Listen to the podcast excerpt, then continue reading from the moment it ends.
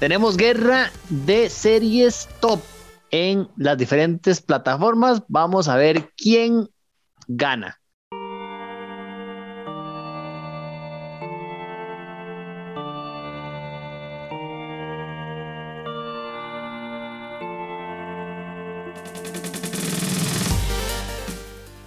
Saludos amigos de Dungeons and Geeks, su servidor Steven Oviedo, en compañía de mis buenos amigos Geek Tago y Ronald Morales. En cuestión de los próximos dos meses, las principales plataformas de streaming, llámese Netflix, llámese Disney, llámese Amazon Prime, HBO. HBO está un poquito quedado, algo, pero bueno, no, no, no vamos a hablar tanto HBO, pero van a lanzar sus series top, o sea, sus series más importantes, ¿verdad? Entonces vamos a hablar un poquito de, de quién puede ganar en esta, en esta batalla. Ya vamos a, a, repasar, pero primero voy a saludar a mis buenos amigos Ronald Morales y Geek Dago. Saludos, Ronald. Saludos Steven, saludos Dago, saludos a todos los que están con nosotros en este nuevo episodio de Dungeons and Geeks. Recordarles nuestras redes sociales, Facebook, Instagram, Twitter, con el tío Dungeon, nuestro community manager.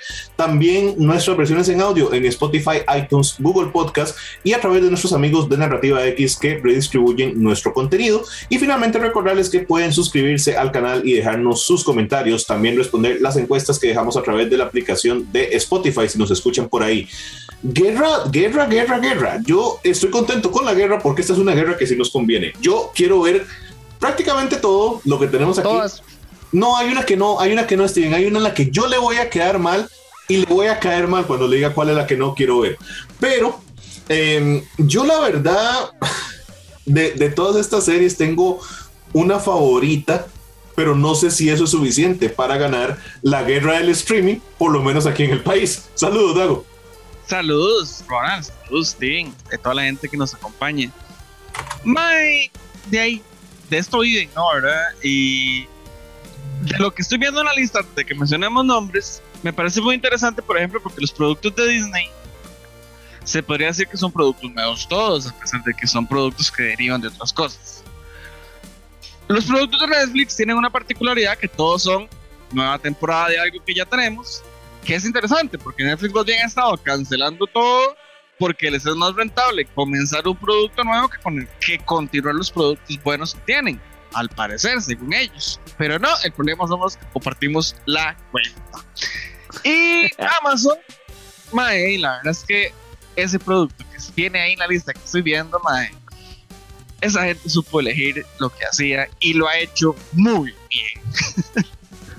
Sí, es que, por ejemplo, empecemos con, con Disney, ¿verdad? Que tal vez es el, el que tiene eh, más productos, ¿verdad? Disney en los próximos dos meses, eh, tres meses, estará lanzando tres series, ¿verdad?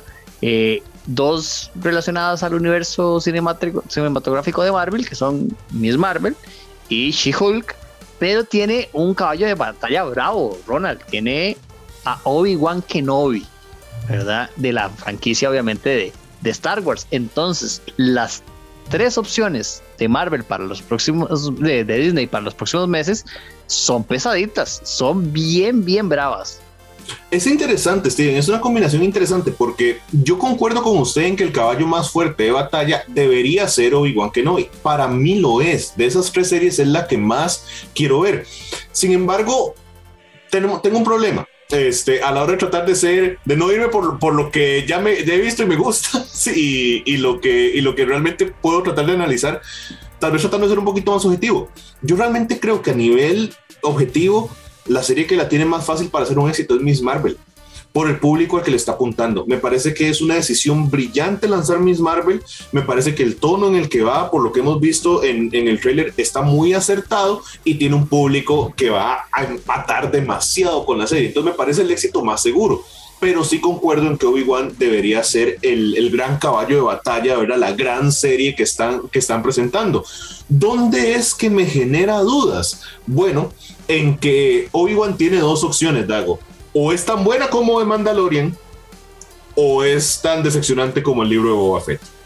Entonces, son extremos, ¿verdad? Muy complicados de, alcanzar cualquiera de los dos. La otra opción es que se quede en un punto medio, pero es que un punto medio yo creo que se convierte en sin pena ni gloria. Entonces, yo realmente quiero muchos éxitos para Obi-Wan, quiero que sea al nivel de Mandalorian, pero yo siento que Star Wars sí tiene algo que demostrar con sus productos bajo, bajo el, el, mando de Disney y demostrar que Mandalorian no es una excepción, sino que es el inicio de una etapa de mayores éxitos de crítica y comerciales, evidentemente. Mae, a ver, yo no soy tan optimista, la verdad. Yo sí, por lo que he visto del producto de Obi-Wan, creo que va a estar muy encajonado y realmente va a ser una historia porque pueden y porque tienen a la gente viva para hacerlo. Que la verdad creo que es eso, plata. Pero mae, yo la verdad no creo que vaya a ser un buen producto. Desde ya lo digo, por más que Obi-Wan yo lo amo y lo adore, creo que no va a ser un buen producto. Yo creo que sí, eh, Miss Marvel va a ser ahí un, éxito, nos va a sacar sorprendidos. no, va a ser algo que no nos esperamos, digamos, va a ser algo muy jocoso, muy, infantil. She-Hulk, por su lado, hay un programa completo de, nuestro canal que hablamos de ello y esperamos que sea un producto divertido y que lo aprovechen muy bien. Pero, my, yo no sé si Disney gane, o sea, nos vamos a entretener, pero yo creo que Disney no gana esta guerra con estos tres. Ese es mi, mi punto ahorita. punto de vista de calidad, de cantidad de visitas, puede ser diferente, ¿verdad? Mm. Eh, hay, que, hay que ver la cantidad de la cantidad de reproducciones que es importante. Sí, eh, Yo creo, yo lo para ir cerrando el tema de, de las, las, opciones que va a presentar Disney, yo creo que el, el caso de Obi-Wan tiene una gran responsabilidad. Es que no es cualquier personaje, ¿verdad? Es, es un personaje pesado de, de, de la franquicia de Star Wars. No es como, por ejemplo, si si Mandalorian no hubiera salido mal, ¿verdad? En el caso hipotético, eh, nadie lo conocía y no pasa nada, ¿verdad? Eh, no, no puedes jugar con Obi-Wan y que te salga mal, ¿verdad? Yo creo que esta es una gran, gran responsabilidad por parte de los que decidieron hacer una serie de un personaje que podía vivir sin esta serie. No pasaba absolutamente nada y no manchaba el legado ni para atrás ni para adelante de, de Obi-Wan. Hay que ver si esta serie lo deja bien o lo deja mal. Vamos a ver qué, ¿Qué termina sucediendo? Eso es lo peligroso, es que es un riesgo muy grande, ¿verdad? Porque es que hacer series de cualquier otra cosa no es lo mismo hacer una serie mala de Ahsoka. Con todo el respeto de Ahsoka, no es lo mismo, ¿verdad? Es un personaje chiva y toda la cosa, pero no es Obi-Wan, ¿verdad? Mm. Dentro, de, dentro de lo que yo creo, ¿verdad? Es que, sí, sí, es que tiene demasiado peso. No voy a, ahondar mucho en el asunto, pero vea Clone Wars, man. De verdad, no, no es Bad Batch para nada. No, es que, usted, siempre me... es que el peso que tiene Ahsoka en Anakin y en lo que termina siendo Anakin, mae, o sea, tanto que Novi tiene que ver mucho con su formación, pero es que Ahsoka es la relación con Ahsoka Anakin, mae, sí, sí, o sea, es algo muy importante que tampoco se puede dejar de lado. Pero, mae, Mandalorian ese buen ejemplo que vos decías. Si Mandalorian lo hubiera regado desde el principio, hubiera pasado sin pena ni gloria, nadie se da cuenta. Pero es, que, que no hubiera sido como si hubiera habido una serie de Cat Bane y la echan, y la echan a perder. Eh, hubiera sido una lástima, pero no es tan grave. Sí. Eh, eh, bueno, con, con, con, con Obi-Wan tiene una responsabilidad, con Ahsoka tienen una, una responsabilidad para los que son más fans, ¿verdad? Para los que tienen todavía aún más conocimiento, como el caso de, de Dago, pero entonces sí es muy importante, ¿verdad? Que, que, esta serie salga, salga bien. Después tenemos Netflix, Ronald y Dago, tenemos los caballitos de batalla de, de Netflix que eh, yo debo reconocer, digamos, todos los que vamos a decir, todas las voy a ver, porque son series que, que realmente me gustan. Eh, Netflix presentará Stranger Things, la, la versión número, la cuarta, la cuarta temporada en dos partes, ¿verdad? Y también de Umbrella Academy, ¿verdad? La temporada número 3, que estas dos series, Ronald, son pesaditas también. Sí, sí, correcto. Eh, yo quisiera saber si esto de Stranger Things está inspirado en lo que le pasó a la capitana Carter de que viene partida en dos, pero... Perdón, tenía que hacerlo. Este, no, yo con Stranger Things le confieso que me emociona mucho. Stranger Things siempre me ha gustado mucho. Es un producto eh, que realmente me gusta. Quiero ver un buen cierre para ella y realmente lo que he visto esta temporada y también lo que siento que la han planeado me da mejores expectativas que la, que la última. Este, no porque me haya parecido mala, para nada pero sí creo que podía dar un poquito más. Y con esta tengo altísimas expectativas que de momento incluso los trailers han, han apuntado un poquito más alto de lo que yo me soñaba en algún momento. Y noticias así como que el maquillaje, pero los efectos son un 90% efectos físicos y no tanto, tanto CGI. Eso me alegra. Umbrella Academy, Steven, esa es la serie que yo le dije que, que íbamos a tener una diferencia porque me ha dado mucha pereza verla y la verdad no la conozco, no he visto un Pero ya la vio. ¿Ha visto algo? No. Pues voy a hablar, voy a hablar con Laura para que usted se ponga a ver esa caraja. Vale, con José también, porque yo tampoco la he visto. no, ok, vamos a hablar. Stranger Things primero. Stranger Things, lo que pasa es que a mí ya la temporada anterior ya me perdieron. Ya me la temporada anterior, yo dije, más esta gente está alargando esta vara porque quieren más plata.